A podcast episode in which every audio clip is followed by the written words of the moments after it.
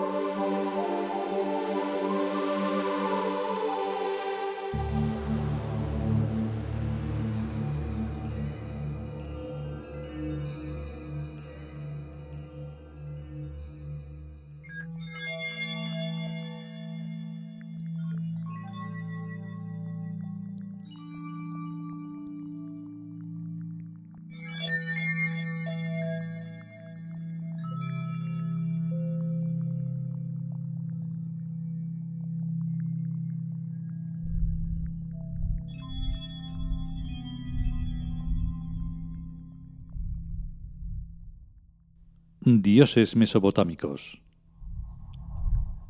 Ea. Texto.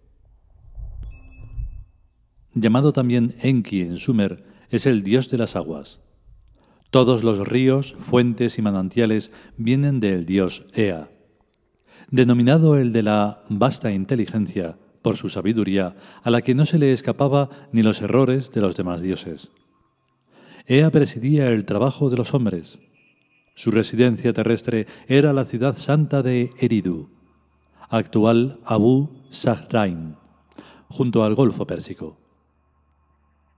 Es interesante que un dios que tiene ríos y mares en todo el planeta resida en una ciudad, pero también es cierto que los dioses deben tener domicilio fiscal como cualquier hijo de vecino. Lo de que la ciudad de residencia sea santa, eso ya es otro cantar. Ciudades santas con gente humana dentro no hay en ninguna parte. Es lo mismo que decir casa limpia llena de cucarachas. La santidad de una casa o de una ciudad está en las piedras, en los árboles y plantas, en los ladrillos, en los libros si son buenos libros, y en la música si es buena música.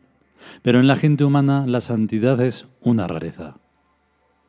El agua del dios Ea no solamente es imprescindible para la vida biológica, sino que también sirve para lavar, bañarnos y tenerlo todo limpio. Para limpiar el alma el agua no sirve.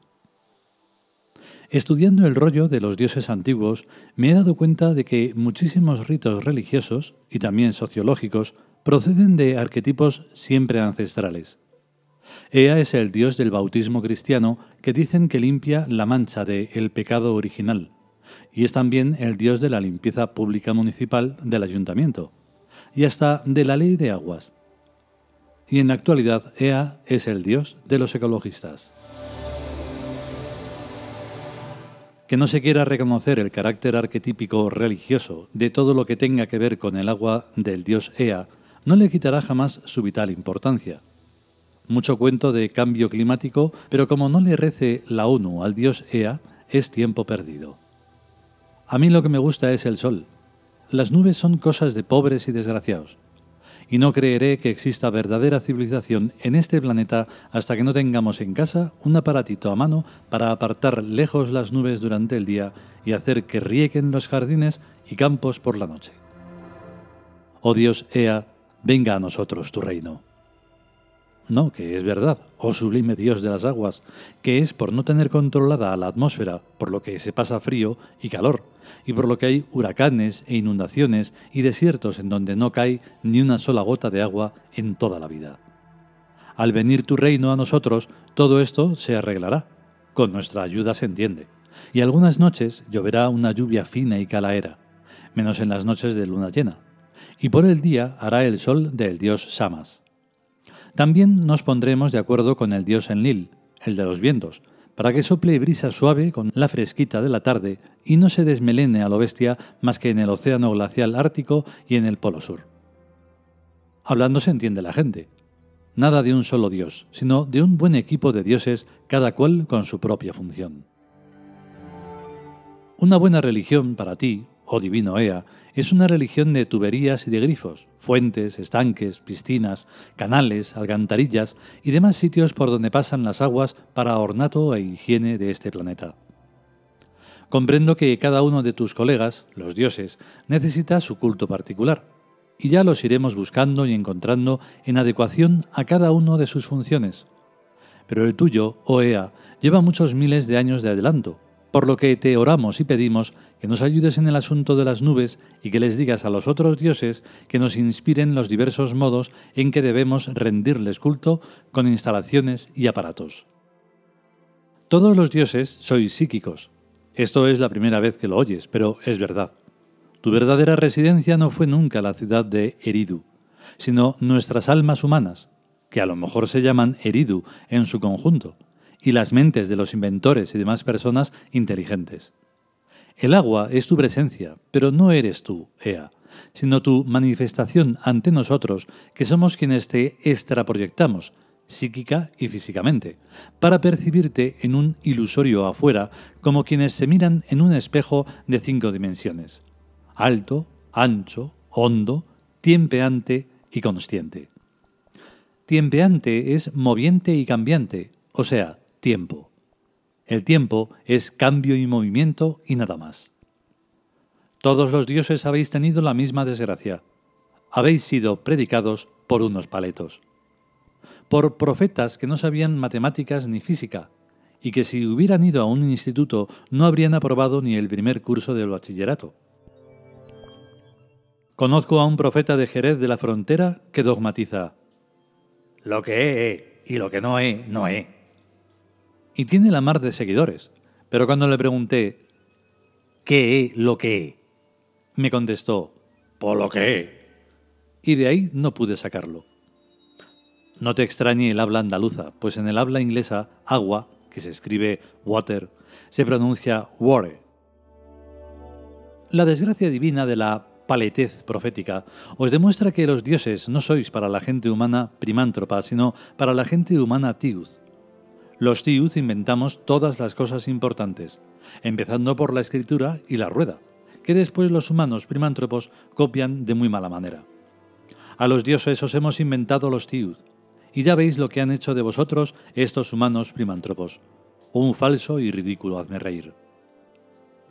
La escritura cuneiforme es cosa nuestra, de los Tiud, y el idioma sumerio también lo inventamos, aunque me parece que nos salió un poco demasiado rápido Ea, igual E, casa, A, agua. O sea que tu divino nombre es Casa del Agua. Pero es que los sumerios tenían muy mala memoria y no recordaban las palabras con más de cuatro o cinco letras. Más adelante les fuimos complicando la fonética, pero resultó mucho peor, porque ya no se enteraban de cómo son los dioses de los que les estábamos hablando.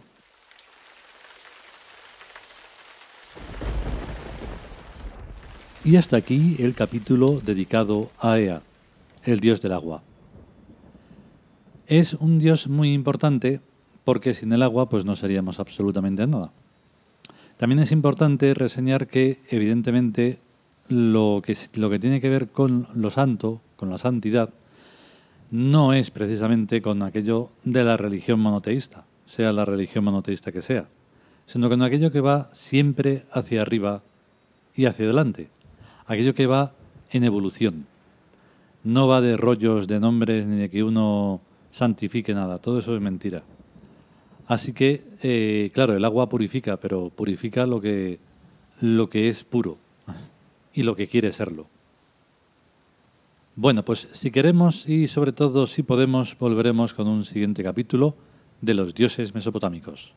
A estar bien. Chao.